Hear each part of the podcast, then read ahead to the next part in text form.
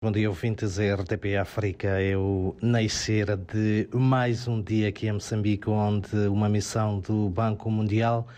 e do Fundo Monetário Internacional pretende ajudar o governo moçambicano a gerir melhor a dívida pública. Para o efeito, o Ministério da Economia e Finanças, o Banco Central e ainda a Comissão do Plano e Orçamento da Assembleia da República estão reunidas até sexta-feira para avaliar uh, com estas instituições de Bretton Woods a situação e buscar caminhos para uma melhor estratégia de gestão das contas públicas. Enquanto isso, o ministro, a ministra uh, do Interior reconhece que há falhas no combate aos crimes violentos na província de Sofala, no centro de Moçambique, onde só este ano foram uh, registrados 56 homicídios, alguns dos quais já esclarecidos. Arsénia Massing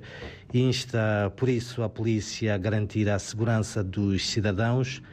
bem como honrar a farda que vestem, distanciando-se, assim é que é, dos grupos criminosos e da corrupção, entre outras práticas que mancham a polícia. Já o Ministério Público na província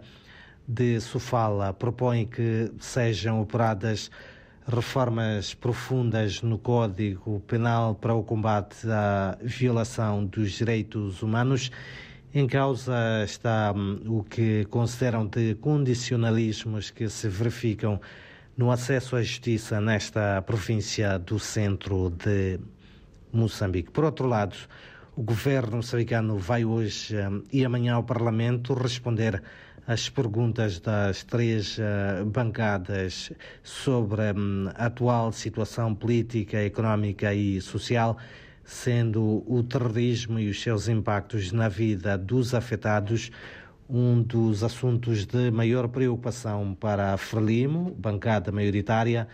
a Renamo e o MDM na oposição. Neste dia olhamos também para o desporto, no caso o basquetebol, onde o Ferroviário da Beira pode hoje revalidar o título de campeão nacional da modalidade em séniores masculinos,